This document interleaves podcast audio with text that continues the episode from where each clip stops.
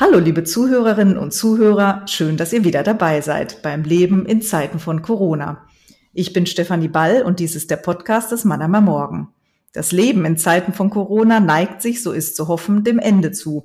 Und so soll auch dieser Podcast bald auslaufen. Bis zu den Sommerferien aber, dem baden-württembergischen Ende Juli, wollen wir in einem Podcast-Special den Fokus noch einmal oder überhaupt auf die Schüler und Schülerinnen richten. Denn die waren in vielerlei Hinsicht von der Pandemie betroffen und sollen hier berichten, wie es ihnen geht und ergangen ist. Den Anfang haben zwei Schulbeiräte gemacht. Folge zwei bestreiten Liam Gutknecht und Paul Dunder. Hallo Liam, hallo Paul, schön, dass ihr Zeit habt für ein Gespräch. Vielen Dank für die Einladung. Dankeschön. Bevor wir vielleicht inhaltlich weitermachen, eine kurze Vorstellung von euch. Ähm, Liam, vielleicht willst du kurz anfangen. Ähm, welche Schule, welche Stufe, genau, wo bist Sehr du gerade? Ja, also mein Name ist Liam Gutknecht, ich bin 18 Jahre alt, gehe in die Kursstufe 1 auf dem Bach-Gymnasium und ja, den Paul kenne ich auch durch meinen Politikkurs und jetzt sind wir beide hier. Genau, ähm, dann stelle ich mich auch noch gerade kurz vor, ich bin der Paul Dunder. Ich gehe auch äh, ins Bach-Gymnasium in die Kursstufe 1 und wie Liam schon gesagt hat, wir kennen uns aus dem Politikkurs, haben aber auch mal eine Zeit lang zusammen Fußball gespielt. Das stimmt, ne? Genau, das ist vielleicht auch schon das Stichwort. Ihr habt eine Zeit lang Fußball gespielt. Das und vieles andere war nicht möglich, viele Wochen, viele Monate lang nicht. Wenn ihr jetzt ein bisschen zurückblickt, das kann man ja vielleicht ein bisschen machen, weil wir tatsächlich ja schon etwas weiter sind in der Pandemie, hoffentlich bald auch durch. Wie habt ihr denn so die die Wochen und Monate erlebt? So als Bilanz, wer auch immer beginnen möchte. Paul, fang du mal an. Alles klar, dann fange ich gerade mal an. Also meine beiden Leidenschaften sind zum einen eben der Fußball und zum anderen das Segelfliegen. Hm, beides war während der Pandemie schwer bis gar nicht möglich. Mit dem Segelfliegen haben wir schon etwas früher wieder begonnen als mit dem Fußballspielen, einfach weil man die Abstandsregeln etwas besser einhalten konnte. Es war aber in meinen Augen trotzdem nicht das gleiche wie davor. Also ja, wir haben probiert, die Abstandsregeln, wie gesagt, einzuhalten, aber es ist schwer möglich in einem zweisitzigen Segelflugzeug. Sie müssen sich das vorstellen. Da ist so gut wie kein Platz und da dann Abstandsregeln einhalten geht im Prinzip nicht. Wir haben das Ganze dann mit Tests und FFP2-Masken gelöst, was in meinen Augen sehr gut ist. Allerdings, ja, wie gesagt, es war einfach nicht das Gleiche und es hat mir auch den kompletten Winter und auch jetzt ein Teil vom neuen Jahr dann doch schon gefehlt.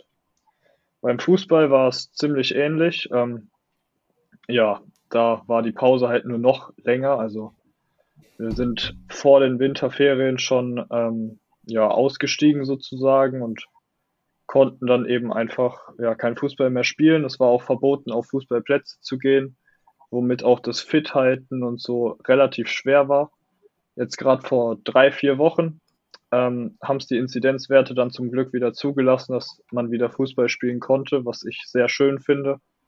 Ähm, und ja, gerade so in den ersten Trainingseinheiten hat man doch schon gemerkt, dass sich alle auch wieder darauf gefreut haben, ähm, ja, einfach die Jungs und Mädels wiederzusehen.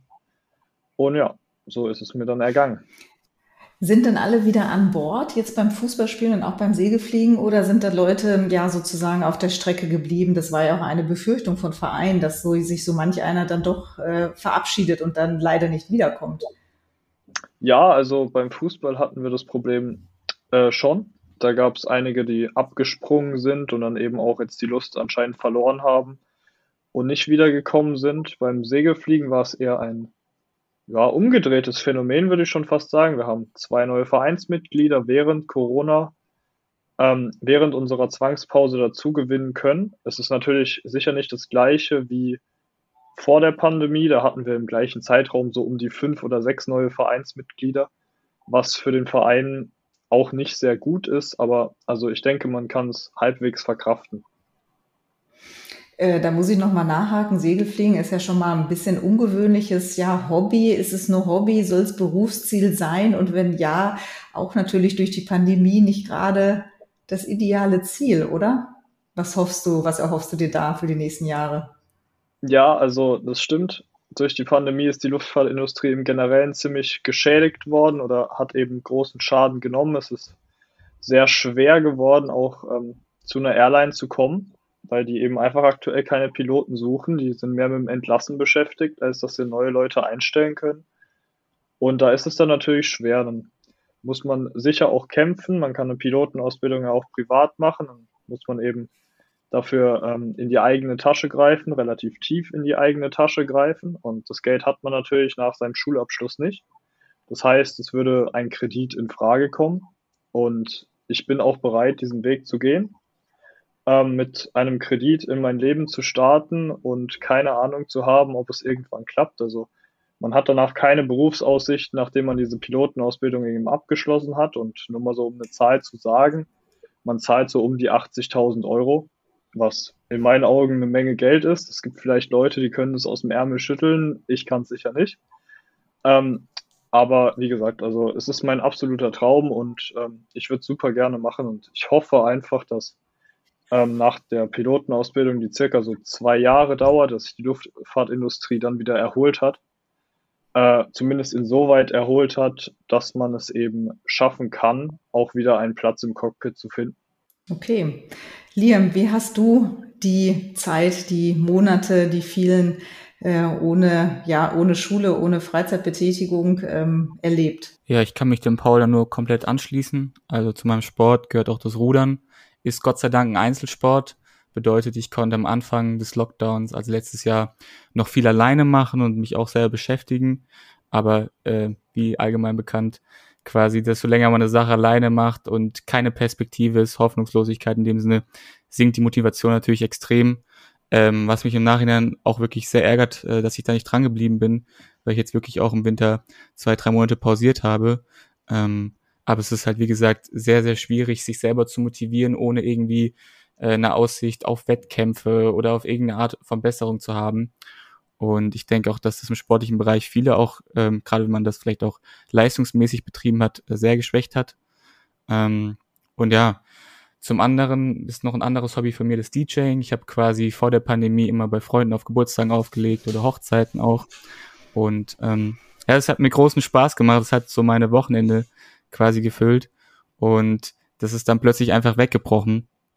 Und das muss ich sagen, das habe ich auch sehr schmerzhaft irgendwie zu spüren bekommen, weil letztendlich ist das Wochenende dann für uns Jugendlichen doch immer so die Zeit, wo wir dann doch mal so leben können, wie wir letztendlich auch wollen und einfach, ja, die Zeit genießen und Spaß haben.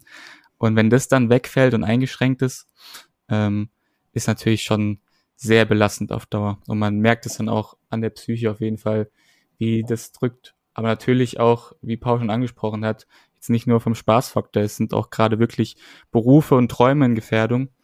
Ähm, und ja, von daher schon eine sehr belastende Situation, jetzt aufs letzte ganze Jahr gesehen. Du bist fast 17, äh, äh, Paul, du bist äh, schon über 18, Liam, ähm, oder bist 18. Äh, das ist ja tatsächlich die Zeit, wo man jetzt eben nicht äh, zu Hause sitzt bei der Familie, was ja für Kleinkinder dann oder jüngere Kinder noch irgendwo eine Selbstverständlichkeit ist, dass so quasi der, der Radius, das ist natürlich der, die Familie, das Haus, der Garten, äh, und das war in der Pandemie ja möglich. Für euch ist der Radius, und der sollte ja auch in der natürlichen Entwicklung so sein, eben sich genau davon zu lösen und nicht auf die Kleinfamilie zurückgeworfen zu werden.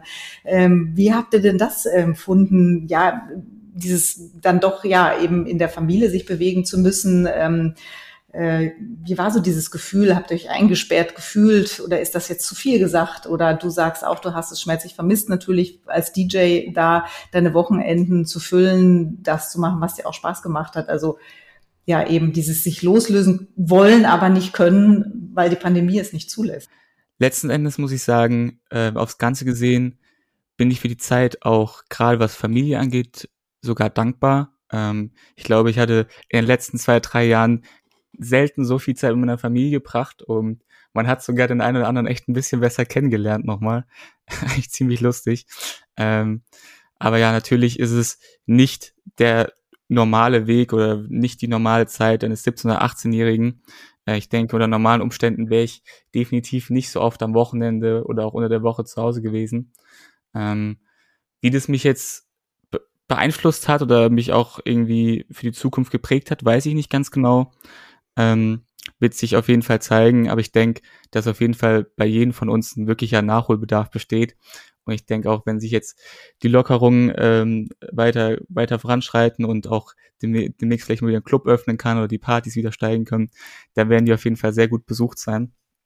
Ähm, aber ja, jetzt auch nicht zu viel Euphorie. Man muss wirklich auch beachten, dieses letzte Jahr ähm, hat schon ordentlich gewirkt. Nur inwieweit sich das vielleicht auf uns alle noch auswirken wird und wie uns das verändert, kann ich jetzt noch schlecht beurteilen. Paul, wie hast du das so empfunden? Dieses Zurückgeworfensein auf die Kleinfamilie? Ja, also ich fand es äh, gar nicht so arg schlimm. Also ich habe generell ein sehr, sehr gutes Verhältnis zu meiner Mutter und auch zu meinem Vater. Also wir sind nur zu dritt hier zu Hause. Äh, dementsprechend fand ich das nicht schlimm. Ähm, ich kannte es von davor auch gar nicht anders, dass ich irgendwie super viel abends oder nachts noch draußen war. Vielleicht auch einfach, weil ich da noch nicht in dem Alter war. Natürlich kann man sagen, dass ich jetzt gerade in dem Alter bin, in dem andere Teenager vielleicht in irgendwelche Clubs gehen oder so, aber da ich das überhaupt nicht kenne, hatte ich damit jetzt auch nicht so ein Problem. Ähm, wie gesagt, mein größtes Problem war so, dass man eben dann die Freunde nicht mehr so gesehen hat. Ähm, auch eben im Flugverein, im Fußballverein, überall, wo man eben Leute auch ähm, ja, zu schätzen gelernt hat und äh, eben einfach ja, gemocht hat.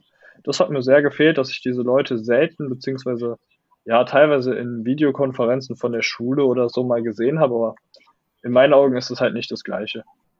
Was fehlt denn da deiner Meinung nach, wenn man sich eben tatsächlich nur virtuell begegnet? Man begegnet sich ja heutzutage tatsächlich mehr virtuell, äh, aber was fehlt dann dennoch? Was würdest du sagen? Ja, also klar, ich sehe jetzt ihr Bild und ähm, ich kann mir jetzt vorstellen, was für ein Mensch sie sind, aber am Ende weiß ich doch immer noch nicht, wer sie wirklich sind, wenn ich sie nicht persönlich so sehe. Wenn ich mir nicht ihre äh, Haltung alles angucken kann. Ich finde, da fehlt dann einfach ähm, ja nicht nur die Gestik, sondern auch ja so ein Teil von der Mimik, weil teilweise ist es halt auch einfach abgehackt in einer Videokonferenz. Und ähm, es ist halt einfach nicht so persönlich, finde ich, nicht so schön und das ist in meinen Augen ein großes Problem. Liam, wie bist du denn in Kontakt geblieben, so mit deinem Freundes- und Bekanntenkreis? Was waren denn so die Medien, die man dann genutzt hat oder die Channels, die Foren? Ähm, ich muss ganz ehrlich sagen, ähm, also durch die Corona-Zeit am Anfang haben wir hier noch alle fleißig ähm, irgendwelche Spiele online gespielt, sei es äh, irgendwelche Wörter raten. Da gab es ja haufenweise Angebote. Ähm, aber ich muss ehrlich zugeben, äh, dann spätestens beim zweiten Lockdown hat sich auch der Kontakt zu vielen sehr stark verlaufen. Ähm, einfach weil man überhaupt nicht mehr die Motivation hatte zu schreiben, weil man ja eh gefühlt keine Chance hatte, sich zu sehen. Und zum Zweiten auch, weil man einfach keine Gesprächsthemen mehr hatte. Ich glaube, äh, vom vierten Mal zu erzählen, dass man heute auf der Couch gesessen hat, wird irgendwann auch un uninteressant. Und ich muss ehrlich sagen, das hat erst an der Schule wieder auch, habe ich gemerkt, hey, ich habe zu so vielen Leuten den Kontakt verloren. Ich, also du kanntest so viele Menschen vorher, du hattest so viel Kontakt und dann bist du da und denkst dir so, den habe ich ein halbes Jahr nicht mehr gesehen, mit dem habe ich ein halbes Jahr nicht mehr gesprochen. Also es war ganz, ganz schlimm auch so zu reflektieren, hey, du hast dich da wirklich wirklich zum, also unbewusst zum Teil echt isoliert und bist vereinsamt. Und ähm, deswegen bin ich wirklich froh, dass die Schule dann auch ab Februar wieder aufgemacht hat, weil das war wirklich wieder der erste äh, Moment oder der erste Kontakt, wo ich wirklich wieder äh, die Leute gesehen habe und mich auch gedacht habe, hey, du bist ein Mensch, du brauchst soziale Kontakte. Ähm, und ja, das war schon äh, schmerzhaft, das quasi zu realisieren. Und auch jetzt muss ich sagen, fällt es mir schwer, ab und zu äh, wieder zu sagen, hey, können wir uns treffen, weil es sich mit Freunden zu treffen, ist schon so etwas Besonderes. Also wirklich was, äh, wenn man sich wieder mal zu dritt oder zu viert irgendwo trifft, das ist ja, äh, keine Ahnung, also eigentlich bekloppt, dass man das sagt, aber nach einem Jahr ist das wirklich was Besonderes und man freut sich auf jedes einzelne Treffen, einfach nach dieser langen Zeit. Und ja, jetzt muss ich aufpassen, dass ich den Faden nicht verliere, aber es ist einfach schon eine außergewöhnliche Zeit gewesen, auch gerade was Freundschaften und soziale Kontakte anging. Konntest du denn da nahtlos wieder anknüpfen, wo du aufgehört hattest? Oder würdest du, wenn du jetzt auch über da dich selber hinwegblickst, ein bisschen die Kursstufe, sind da auch Leute auf der Strecke geblieben, würdest du sagen? Also die vielleicht auch sich schon vorher schwerer getan haben mit Freundschaften oder äh, ja, oder seid ihr da wieder gut zusammengekommen? Die Kursstufe durfte ja schon etwas früher dann in die Schule, vereinzelt zumindest zurück. Ähm, konntet ihr wieder anknüpfen, da wo ihr aufgehört habt? Mhm. Ich würde sagen, teils, teils. Natürlich mit seinen engsten Freunden ist man schnell wieder äh, reingekommen. Aber ich muss sagen, was sich total verändert hat, ist bei mir so, äh, zum Beispiel in einer großen Gruppe. Da hatte ich so das Gefühl, dass ich vor der ganzen Corona-Zeit viel lieber auch quasi mit der ganzen Gruppe so, sei es jetzt in der Klasse, Späße gemacht habe, bisschen lauter war, mehr agiert habe. Und mir ist wirklich aufgefallen, als es wieder losging, wie still ich plötzlich in dieser Klasse saß. Ähm, also von daher ist teil, teils hat es ganz gut wieder funktioniert, aber einfach die Situation mit den Masken, mit den Abständen und dieses so lange nicht soziali sozialisiert sein, äh, das macht schon was mit einem und kann letztendlich halt auch dazu führen, dass man sich vielleicht ein bisschen auch in seinem Wesen ändert. Ähm, und ja, da bin ich jetzt auch dabei, dass ich wieder da versuche, ein bisschen offener zu werden, weil das äh, natürlich schon an einem nach, wenn man sieht, hey, die Zeit hat schon was mit mir gemacht, auch wenn man das nicht mehr unbedingt so wollte. Was würdest du sagen, Paul? Konnte man wieder anknüpfen an die vergangenen Tage, als ihr dann wieder in die Schule zurückgekehrt war? Siehst du Leute, die auf der Strecke ein bisschen geblieben sind? Also ich denke auf jeden Fall, dass manche Leute auf der Strecke geblieben sind. Nicht nur was das Soziale angeht, sondern eben auch was das Schulische angeht. Noten haben sich vielleicht teilweise verschlechtert, bei anderen haben sie sich aber vielleicht auch wieder verbessert. Also es kam immer auf den Aufwand drauf an, den man eben dann betrieben hat. Ähm, aber um aufs Soziale zurückzukommen, ich finde es tatsächlich relativ schwierig, wieder dort anzuknüpfen, wo man war. Ähm, vor allem mit Leuten, mit denen man jetzt vielleicht nicht so viel Kontakt hat, also vielleicht mit Freunden die man eben nur in der Schule gesehen hat ähm, und die zwar gute Freunde sind, aber mit denen man jetzt nicht so, ja, eben einfach nicht so viel Kontakt hat, wie eben zum Beispiel jetzt mit seinem besten Freund. Also ich konnte mit meinem besten Freund sehr gut da wieder anknüpfen, ähm, wo wir aufgehört haben, in Anführungszeichen. Da gab es auch ähm, ja eher weniger äh, Differenzen zwischen uns und ähm, wir waren auch eigentlich fast die ganze Zeit so zusammen. Also haben uns in vielen Videokonferenzen gesehen und ähm, eben auch dann gehört, was ich immer sehr schön finde, wenn ich, keine Ahnung, halt die Stimmen von Leuten höre, die ich eben mag. Äh, aber gerade so mit Leuten, mit denen man eben nicht so viel Kontakt hat, die man nur in der Schule sieht, ähm, ja, wo man vielleicht in ein, zwei Fächern neben ihnen sitzt, bei denen finde ich es sehr, sehr schwierig, da wieder anzuknüpfen. Du hast es ja gerade schon angesprochen. Das eine ist eben der, die sozialen Kontakte, die in dem Maße nicht stattgefunden haben oder eben dann nur in der Virtuell, Virtualität. Was ist denn mit der, mit dem äh, schulischen äh, Herausforderungen? Wie seid ihr da klar gekommen im Fernlernunterricht? Ähm, und äh, wo seid ihr vielleicht auch nicht klar gekommen oder wie hat das, wenn ihr jetzt auch dann nochmal in eure Mitschülerschaft schaut, ähm, ja, wo gab es dann die Punkte, die dann auch den einen oder anderen doch überfordert haben? Liam, vielleicht willst du, du nickst gerade schon, das übertrage ich jetzt mal in den Audioraum. Sehr gut, ja, gerne, gerne. Ähm, ich denke auch dort wirklich sehr gemischt. Ähm, ich habe von vielen mitbekommen, dass sie in die Zeit auch gut getan hat, sie sich selber strukturieren konnten und äh, auch wirklich sich äh, leistungsmäßig verbessern konnten. Ähm, das gab's auch. Also ich denke, teilweise Aspekte vom Online-Learning haben bestimmt auch ihre guten Seiten, gerade was so Selbststrukturierung angeht. Ähm, dann kann ich aber auch von vielen berichten, auch von mir definitiv. Ähm, also ich persönlich gehe hauptsächlich gerne in die Schule einfach wegen den Menschen und wegen den Gesprächen, die dort entstehen. Und das ist auch hauptsächlich der Grund, wann ich dann auch mitmache, dementsprechend mich auch mündlich beteilige. Ähm, und solche Diskussionen oder einfach diese, diese Spannung, die dann auch quasi, wenn eine Diskussion herrscht im Klassenzimmer, die gibt's halt über Teams oder Zoom oder wie sie alle heißen, gibt's halt einfach leider nicht. Das ist halt, ist man ein verpixelter Bildschirm. Ähm, und letztendlich hat es, denke ich, das dann auch schon viel geschaden, gerade was auch mündliche Beteiligung anging. Und dann natürlich auch, ähm, ich denke, solche Selbststrukturierung, gerade auch in so Zeiten, wenn man keinen Ausgleich hat, ist enorm, enorm schwierig. Ähm, ich, ich weiß nicht, ob's, ob meine Leistung vielleicht gerade was diese Abgabedaten besser gewesen wäre, wenn man am Wochenende was unternehmen hätte können oder ein normales Leben quasi gewesen wäre. Ähm, aber gerade zu dieser Zeit, wo man nichts anderes zu tun hat, als diese Aufgaben zu bearbeiten, ähm, glaube ich, hatte schon bei sehr, sehr vielen genagt, weil es halt wirklich Stunden gebraucht hatte und quasi, wenn man, gerade auch wenn man an Abiturienten denkt, die dann quasi sich mit diesen Aufgaben auch noch auf ihr Abi vorbereiten mussten, äh, für die wirklich jede Aufgabe wichtig ist, ähm, war das auf jeden Fall schon eine enorme Belastung und ich bin auf jeden Fall froh, dass wir wieder zurück sind, weil ähm, ich zumindest hier die schönen Seiten auch äh, an der Schule genießen kann, gerade was Diskussion angeht. Und was man natürlich auch sagen muss, bei Online wird halt alles sehr genau kontrolliert und dokumentiert. Bedeutet, man kann da nicht sehr viel tricksen oder mal aus Versehen noch die Hausaufgabe vergessen. Das wird halt alles schön vom Moodle dokumentiert. Ähm, und ja, so ging's mir. Ich denke, so ging's auch vielen anderen. Und da kann Paul ja vielleicht auch noch was sagen. Ja, also ich würde sagen, dass es sicher einige gibt, die auf der Strecke geblieben sind, aber wie ich vorhin schon gesagt habe, die Leute sind dann in Anführungszeichen selbst schuld, weil sie eben in meinen Augen dann einfach zu wenig Initiative ergriffen haben.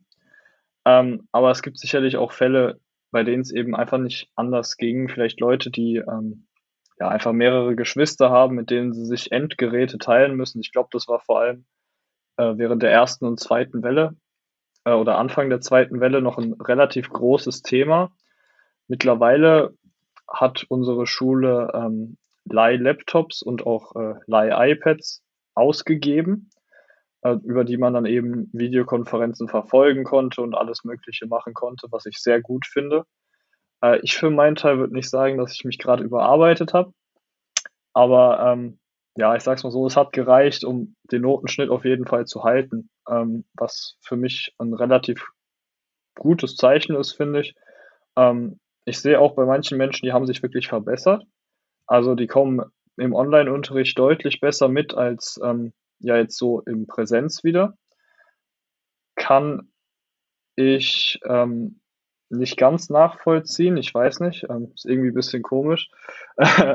Aber die Leute haben sich dann vielleicht auch einfach verdient. So, ähm, das muss man dann eben auch einfach so anerkennen und dann, ja, ja, was interessant ist, dass man gerade an den Antworten von euch beiden sieht, wie groß die Spanne ist. Der eine sagt, ja, froh, dass ich wieder zurück bin, weil es war doch eine Herausforderung. Paul sagt, auch eigentlich ganz gut klargekommen. Also genau das beschreibt ja wahrscheinlich auch die Spanne, in der sich da die Schülerhaft, äh, Schülerschaft ähm, äh, bewegt und allen gerecht wird man da sicherlich nicht. Ähm, relativ spät ja dann in der Pandemie nach dem äh, zweiten Lockdown, nachdem die Schulen ja dann im Dezember schlossen, haben ja dann auch Kinderschutzbünde und äh, ähm, äh, psychische Anlaufstellen, Telefonseelsorge auch tatsächlich Alarm geschlagen und äh, gesagt, da gibt es schon viele Kinder und Jugendliche, die große Sorgen und auch Ängste haben, die psychische Probleme haben. Ähm, es gibt eine Frankfurter Studie, da fühlt sich, danach fühlt sich jeder dritte Jugendliche äh, belastet, auch wenn die Familien gar keine finanziellen Sorgen haben und leiden darunter, dass sie von ihren Eltern angeschrien werden, dass die von den, die natürlich auch belastet sind, im Homeoffice waren, durch ihre Eltern abge, abgewertet werden. Und wenn man dann nochmal schaut, wenn das in Familien, ähm, in Familien, die dann auch um ihre Existenz bangen mussten, da lag die Quote sogar, dass jeder zweite Jugendliche da sich stark psychisch ähm, belastet gefühlt hat. Könnt ihr das nachvollziehen? Kennt ihr auch solche ähm, äh, Fälle? Das sind natürlich schon auch irgendwo drastische Zahlen. Da geht es ja dann nicht nur darum, ich vermisse so ein bisschen so mein, mein normales Leben, mein Alter, sondern geht es ja wirklich um Ängste, um, um psychische Belastungen. Auch hier nickt der Liam wieder, was wir den Zuhörern mitteilen und äh, ich äh, bitte, Liam, ich erteile dir dann gleich das Wort. Vielen Dank. Äh, ja, ich finde es sehr gut, dass Sie es ansprechen, auch quasi wirklich darauf betont, dass das hier nicht Angelegenheiten waren von verwöhnten Jugendlichen, die äh, sich mal wieder nach einer Party gesehnt haben, ähm, sondern dass das halt auch wirklich grundlegende Sachen sind, die auch auf die Psyche gehen. Das finde ich schon mal sehr gut, dass Sie das ansprechen. Gerade auch, weil ich in dem Punkt sehr viel negatives Feedback bekommen habe, immer wenn man geäußert hat, hey, mir geht's gerade nicht gut, uns vielen geht's nicht gut. Ja, da müsst ihr jetzt durch, das ist ja nicht so schlimm. Ich erinnere mich da auch äh, an das Gespräch. Ähm, das war mit Elke Zimmer, ähm, dann noch ähm, von der FDP, Frau Schilling, glaube ich, war das, und noch ein paar anderen, ähm, die haben sich quasi mit uns unterhalten, uns Schülern aus Mannheim, wie es uns gerade geht, auch gerade Bezug aufs Abi. Und da ging es hauptsächlich auch darum, ähm, natürlich verständlicherweise, wie läuft das Abi ab, äh, wie können wir uns am besten darauf vorbereiten, trotz Online-Unterricht. Aber mir persönlich ist da einfach viel zu kurz gekommen, wie es uns Schülern auch in der Pandemie ging. Ähm, und dann habe ich auf jeden Fall auch am Ende mal das Wort ergriffen. Und letztendlich das Feedback war schon ziemlich ernüchternd und fand ich auch einfach nicht angebracht eine Situation. Ähm, ich will jetzt hier keine Namen nennen, aber es kamen halt Sachen wie äh, öffne das Fenster, dann wird schon wieder besser, geh raus spazieren. Das war mir bewusst. Also diese, diese grundlegenden Tipps quasi, die einem helfen sollen, die, die waren mir auch schon vor Corona bekannt.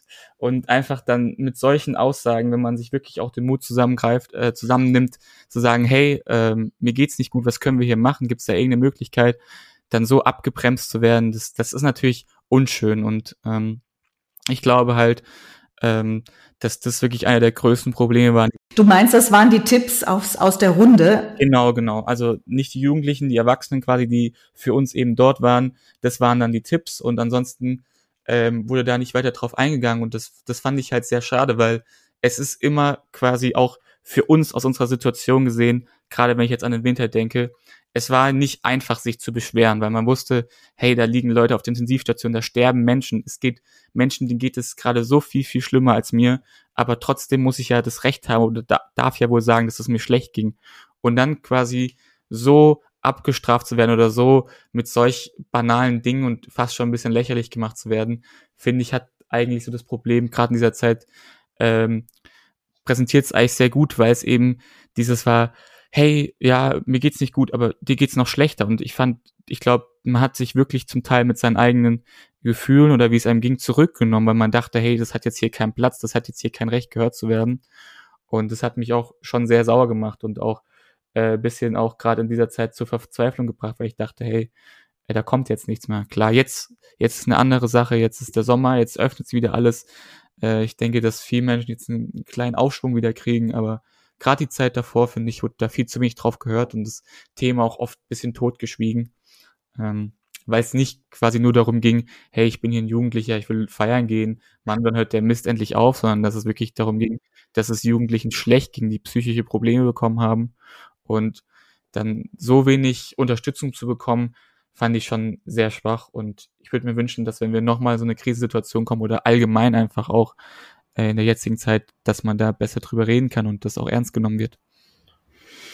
Liam, was würdest du denn sagen? Woran liegt denn das, dass das ähm, dann so abgetan wird? Ja, dann geh eine Runde spazieren, dann macht das Fenster auf. Nimmt man die Interessen der Kinder und Jugendlichen dann nicht ernst genug? Hm, ich denke, letztendlich hat das nicht unbedingt auch was mit der, also mit uns Jugendlichen zu tun, sondern ich denke prinzipiell auch in der Gesellschaft, dass es schon fast verpönt, eigentlich über seine Gefühle zu sprechen. Ähm, Gerade auch in so Krisenzeiten habe ich das Gefühl, versucht man halt ähm, die Motivation oder halt auch die Power verständlicherweise hochzuhalten. Und natürlich ist es dann ist es dann schwer, sich mit Problemen zu beschäftigen, die da sind, auch wenn es jetzt vielleicht nicht gerade Krankheiten wie jetzt zum Beispiel äh, auf den Intensivstationen sind, sondern solche psychischen Angelegenheiten. Ich denke nicht, dass wir Jugendlichen das Problem, sondern eher die Gesellschaft. Gerade auch, wenn man jetzt über Depressionen spricht oder so, ist das ist halt ein Thema, ähm, was ja immer noch nicht richtig angekommen ist bei uns in der Gesellschaft, ein Tabuthema. Und ähm, von daher habe ich das jetzt nicht auf mich Jugendlichen bezogen, sondern ich glaube eher allgemein auf die Situation, auf die Gesellschaft, dass es halt, warum auch immer, verpönt ist, darüber zu sprechen, wie es einem geht und dass ähm, das eigentlich ein Thema ist, ähm, was dann unterdrückt wird und halt auch nicht oft thematisiert. Anders kann ich mir das nicht wirklich erklären. Ähm, warum das jetzt so ist, das weiß ich jetzt nicht, aber ich glaube, ich habe, denke einfach mal, dass das allgemein so die Sichtweise darauf ist.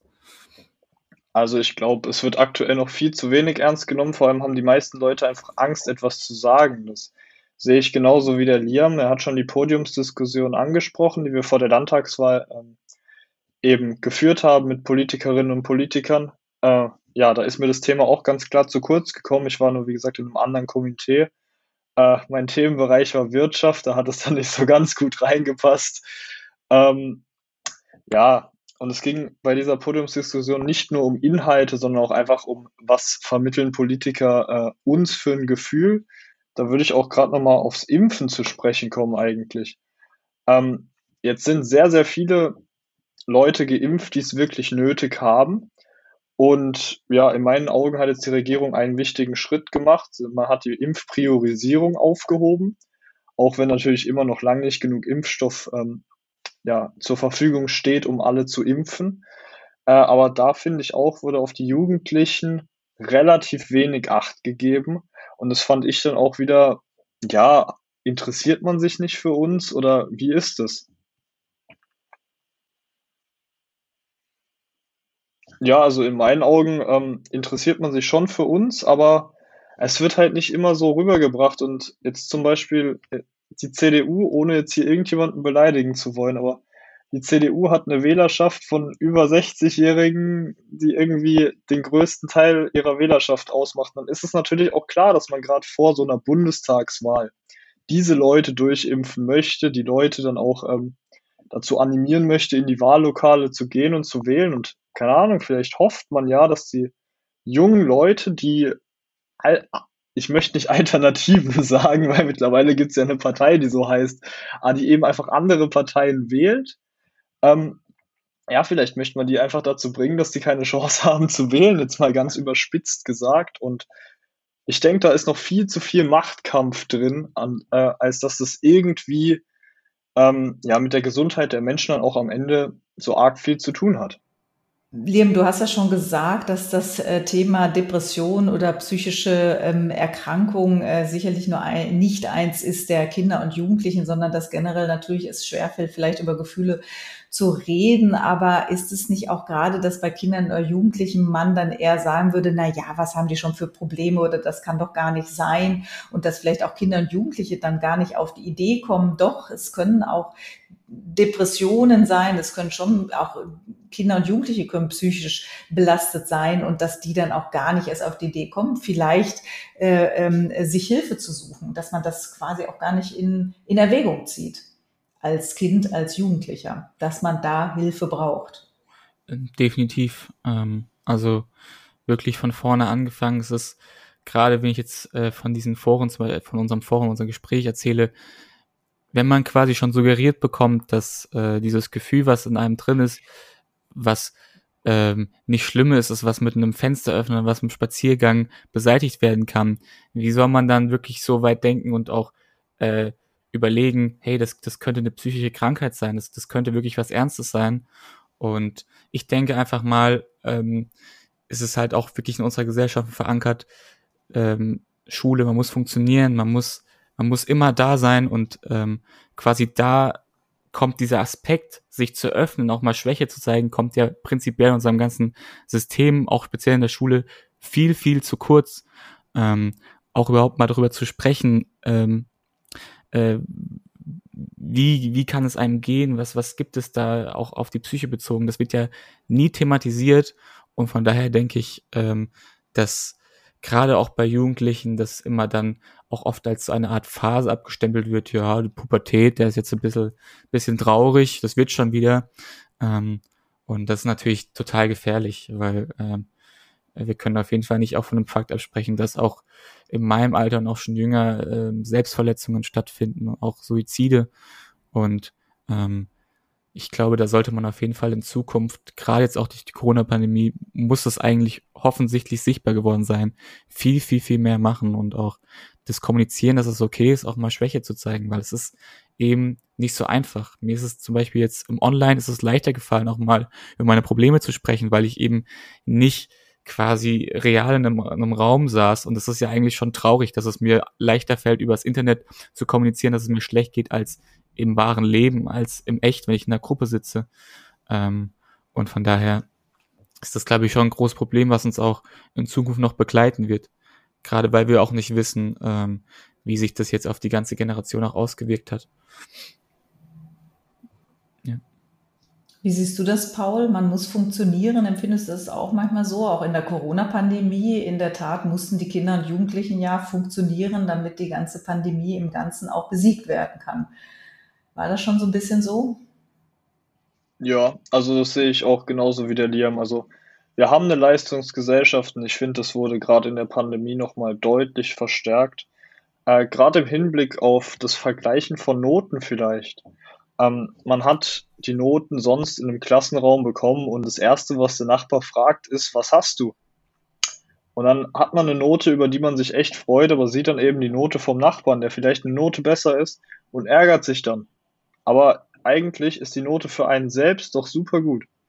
Und ich fand, das konnte man jetzt im Online-Unterricht schwer machen. Äh, also klar, man konnte irgendjemandem schreiben oder so, ja, was hast du denn in der und der Arbeit, aber da macht man das gezielter und dann wird man nicht von jedem in der Runde gefragt, ja, was hast du denn? Und ich finde, da wurde dann auch so ein bisschen der Druck rausgenommen, da hat der Liam schon recht. Ähm, und dementsprechend finde ich äh, auch, dass eben im Online-Unterricht dann eben nicht die Leistung an erster Stelle stand, sondern das, mit dem man eben selbst dann auch zufrieden ist, war gut. Und das ist doch das Schönste, was es gibt.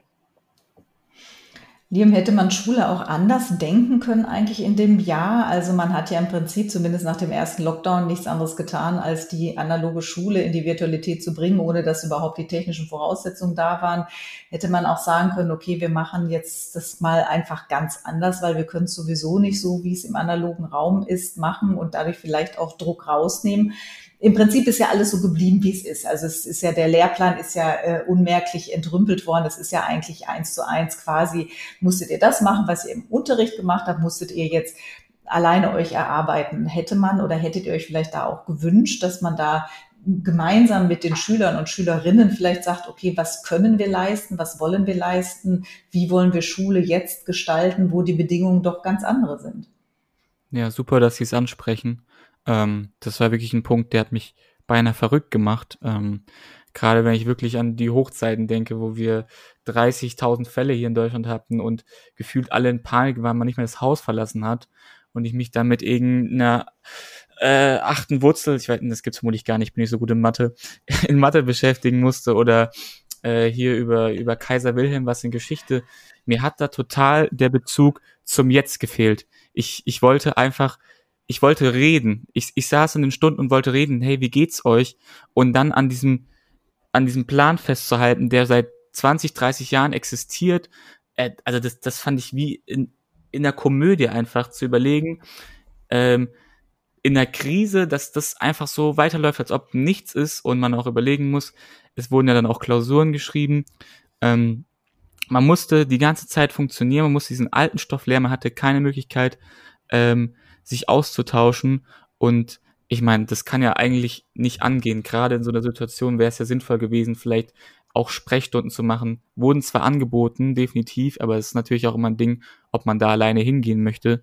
Ähm, also man hätte das viel mehr meiner Meinung nach in den Unterricht integrieren müssen, drüber sprechen, hey, wie geht's dir gerade?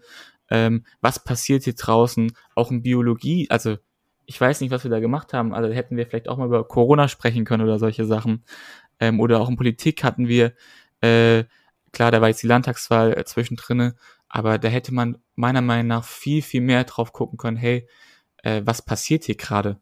Was, was bedeutet das? Was passiert hier gerade mit der Welt? Was bedeutet es in Zukunft?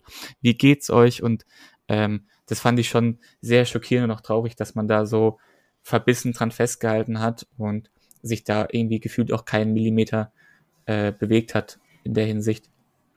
Und äh, ohne jetzt hier den Lehrern was unterstellen möchten, viele Lehrer haben sich wirklich Mühe gegeben, sind auch länger teilweise in Stunden geblieben, haben Angebot, äh, angeboten zu reden, ähm, aber denen waren letztendlich auch die Hände gebunden und mussten sich an den äh, Stoff halten, ähm, um denen es letztendlich auch ging, äh, letztendlich auch geplant war. Ähm, klar gibt es jetzt natürlich auch die Stimmen, die sagen, hey, das, das muss so sein, wir brauchen ja alle ein gleichwertiges Abitur, jeder braucht selber Wissen, sehe ich komplett ein trotzdem fand ich es einfach ähm, teilweise verrückt, wie, wie nah wir dann doch äh, quasi an dem alten Unterrichtsplan geblieben sind und uns überhaupt nicht umgeschaut haben, was gerade passiert. Ja, also ich würde auf jeden Fall sagen, dass man äh, gerade in dieser Zeit einen Umbruch hätte starten können. Aber wir haben ja vorhin schon von unserer Podiumsdiskussion im Politik-Leistungskurs erzählt und daran vielleicht gerade anknüpfen. Es gab eine Frage, zum Thema Bildung, äh, ob man denn aus diesem Online-Unterricht nicht auch positive Sachen ziehen kann ob man den Online-Unterricht vielleicht auch nicht weiterführen möchte nach der Pandemie, weil es gibt sicher auch positive Aspekte und da war eine relativ einstimmige Meinung der Politiker von den äh, Parteien, die jetzt auch bei uns im Landtag sitzen, dass man das eben nicht möchte. Und in meinen Augen hat man da eben genau diesen Umbruch äh, verpasst, der ja in anderen Branchen stattgefunden hat, zum Beispiel in irgendwelchen Businessbranchen, ähm, die werden sich jetzt sicherlich den ein oder anderen Flug nach China sparen und werden das Ganze einfach mit einer Videokonferenz lösen. In der Schule hat man das verpasst und ähm, möchte dann eben jetzt an diesem alten Bewerten vielleicht auch festhalten, äh, was eben aber nicht für ewig halten wird. Man hat den Lehrplan schon oft angepasst, aber eben immer nur so an kleinen äh, Stellschrauben gedreht und jetzt hätte man wirklich die Chance gehabt, da eine große Schraube einmal komplett umzudrehen und dann eben auch neue Inhalte den Schülern zu vermitteln, die vielleicht dann auch mehr auf den Schüler eingehen und dann nicht so im Geschichtsunterricht, wo man sich dann eben zum Beispiel denkt, ja, was soll ich denn jetzt damit anfangen? Ähm, natürlich, es gibt sehr wichtige Themen auch im Geschichtsunterricht. Ich möchte den Geschichtsunterricht nicht kleinreden oder so. Aber es gibt eben auch einfach so Themen, aus denen kann man keine Schlüsse ziehen in meinen Augen. Und das hätte man auf jeden Fall verbessern können, indem man da eben einfach so paar neue, moderne Sachen reingebracht hat, die wir auch aus der Corona-Pandemie eben lernen können. Zum Beispiel zum Thema Informatik oder irgendwie Medienkunde. Liam, würde zu so einem Umbruch vielleicht auch gehören, dass man dann ähm, künftig äh, in das Thema Biologie oder wo man das auch immer verankert, eben die psychische Gesundheit, die Schülergesundheit nochmal stärker in den Vordergrund rückt?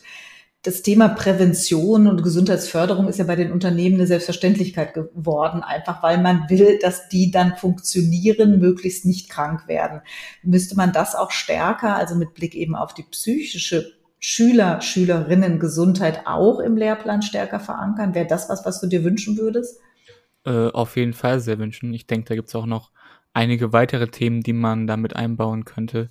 Ich glaube einfach, dass dieser, dieses, dieses, dieser Bildungsplan ähm, dermaßen veraltet ist, er ist nicht mehr aktuell und ich glaube auch, dass wir damit in Zukunft Probleme bekommen werden, weil vielleicht macht es unsere Generation noch mit, aber ich denke, auch die nächsten ähm, Jahrgänge werden sich immer mehr denken, wo ist jetzt hier unbedingt der Sinn für mich und äh, wo bringt mich das weiter? Und ich denke, da wird sich hoffentlich, wirklich, ich hoffe es wirklich, viel tun, ähm, da man natürlich auch schon da aktiv eingreifen kann. Und gerade auch zu sowas wie, dass man die Psyche im Unterricht äh, mehr behandeln sollte, wäre ich definitiv dafür. Ähm, vielleicht sollte man auch allgemein ein Fach äh, einführen, in dem man nur spricht, äh, quasi wie wie es in, in der Grundschule war, dass man so einen kleinen Stuhlkreis macht. So dumm sich das vielleicht auch anhört, aber letztendlich sind das ja, äh, wie Sie schon sagen, das ist ja darauf, wo all unser System äh, basiert. Wir müssen, wir müssen gesund bleiben, sowohl körperlich als auch äh, äh, psychisch und das muss funktionieren. Und von daher denke ich, ist da auf jeden Fall sowas sehr angebracht. Und ich glaube auch, dass es wichtig ist, dass jede Schule auf jeden Fall sich auch äh, Schulpsychologen ähm, zulegt, die dann auch wirklich aktiv mitarbeiten, äh, weil nur so glaube ich auch, dass das Ganze noch langfristig funktionieren wird und kann. Und natürlich hilft es auch sehr vielen und kann auch sehr viel Leid verhindern. Ich würde daran gerade direkt anknüpfen und vielleicht einfach ein Beispiel aus unserer Schule bringen. Also ich denke, bei uns an der Schule ist es relativ gut gelöst worden, auch mit dem Art Umbruch, den ich eben schon angesprochen habe, was sicherlich auch damit zusammenhängt, dass wir eine teils privatisierte Schule sind und eben nicht komplett vom Staat abhängig sind. Ähm, eben auch vielleicht die Gelder aus den Einnahmen äh, von den Schulbeiträgen haben, die wir eben zahlen müssen. Wir haben aktuell in jedem Zimmer ein Smartboard eingerichtet und wir haben, wie Liam angesprochen hat, eine Schulpsychologin. Ich denke aber, dass das Problem vor allem bei den Schulen eben liegt, die vielleicht auch in sozial schwächeren Vierteln sind. Und darüber kann ich jetzt nicht so arg viel sagen, weil, wie gesagt, uns geht's allen noch relativ gut. Auch wir haben keine Geldprobleme und wir sind alle oder kommen fast alle bei uns an der Schule aus behüteten Verhältnissen von zu Hause, würde ich sagen. Dementsprechend glaube ich, dass man da vor allem mal auf die anderen Schulen schauen sollte und gucken so, äh, sollte, wie es an staatlichen Schulen, vielleicht auch an Gesamtschulen oder so aussieht und sich da ein Bild machen sollte und vielleicht nicht uns als Maßstab nimmt. In der Krise ist ja auch ein Wort, äh, ähm, es, es hat ja viele neue Wörter gegeben, die wir gelernt haben jetzt in der Pandemie, aber eines war, und eines davon ist das Thema ja der Resilienz der Widerstandsfähigkeit. Liam, du hast eingangs gesagt, du weißt noch nicht so genau, äh, wohin dich das jetzt gebracht hat oder was du daraus mitnehmen wirst. Aber wenn man das jetzt dann ja, eine Krise hat ja immer auch zwei Seiten, tatsächlich die Seite der Risiken, die Seiten der Chancen. Was würdest du da für dich vielleicht rausziehen? Die Erkenntnis, dass du auch durch so eine Zeit doch durchkommst? Oder was denkst du, was du da mitnehmen kannst an Resilienz oder auch anderem? Für deine Zukunft? Ähm, ja, also ich tue mich ehrlich gesagt ein bisschen schwer damit, ähm, das Ganze zu romantisieren. Viele sagen ja, ja, er geht aus dieser Krise stärker vor denn je. Und das kann natürlich auf den einen oder anderen zutreffen. Ähm, letztendlich muss ich aber auch sagen, war es eine Zeit, die uns alle schon sehr, sehr, sehr fertig gemacht hat. Und ähm, ich glaube, an keinen ist die wirklich spurlos vorbeigegangen. Und letztendlich, ähm, was ich aber auf jeden Fall mitnehmen kann, ist eine Dankbarkeit und vor allem auch eine Vorfreude auch auf die Sachen, die wieder kommen. Ich meine, wie vorhin schon angesprochen, sich mit Freunden zu treffen, das wird zu was wirklich Besonderem wieder, was vielleicht vorher schon wieder ein bisschen zu normal war oder auch einfach ohne Angst Leuten zu begegnen, dass man sich ansteckt, ist natürlich auch was, wo ich niemals gedacht habe, dass ich das irgendwann mal wertschätzen werde. Ähm, aber ja, ich glaube, allem allen, ich finde es nicht gut, das Ganze zu romantisieren und sagen, hey, jetzt seid ihr alle super stark und jetzt wird alles super. ist natürlich ein schöner Ansatz, aber ich denke nicht, dass das der realistische Fall war. Aber was man definitiv sagen kann, ist, dass, glaube ich, jeder ähm, dankbar, dankbarer geworden ist. Ähm, und vielleicht hilft uns das ja auch in Zukunft weiter, ähm, ähm, den Fokus nicht zu verlieren und vielleicht auch in Zukunft die ein oder andere Entscheidung anders zu treffen, weil wir wissen, hey, wir haben nur das hier und das können wir genießen. Wie siehst du das, Paul? Irgendwas, was du mitnimmst Richtung Resilienz oder auch keine übertriebene Romantisierung, wie es gerade der Liam beschrieben hat? Also, ich würde es jetzt auch nicht übertrieben romantisieren oder so, aber ich würde auf jeden Fall sagen, dass man auch Sachen aus der Krise lernen kann. Zum Beispiel einfach, dass man ein bisschen mehr auf den anderen auch achten muss, finde ich. Ähm, und sowas nehme ich auf jeden Fall aus der Krise mit. Gerade so zwischenmenschliche Dinge. Mir wurde nochmal viel deutlicher, wie wichtig das eigentlich ist, dass man eben gute Freunde hat, mit denen man sich auch oft trifft. Ich finde, teilweise rückt es schon wieder in den Hintergrund, wenn man sich so jeden Tag sieht und dann ist es so eine Art Selbstverständlichkeit, aber das ist es nicht. Genauso ist es nicht selbstverständlich, dass wir immer rausgehen können, irgendwo hin und irgendwie shoppen gehen können oder so. Und ich finde gerade sowas hat man jetzt hier aus der Krise sehr gut lernen können. Genauso wie so eine Art Kampfgeist entwickeln können, immer weiter an sich glauben. Ähm, das habe ich aus der Krise mitgenommen. Das ist sehr, sehr wichtig für mich. Liam, Paul, ganz herzlichen Dank für das Gespräch. Liebe Zuhörerinnen und Zuhörer, vielen Dank fürs Zuhören und bis zum nächsten Mal beim Leben in Zeiten von Corona. Gebt mir euer Feedback unter podcast.marmo.de. Folgt dem Mann immer morgen auf Instagram und Facebook und natürlich abonniert den Podcast, denn das Leben in Zeiten von Corona geht erst einmal weiter.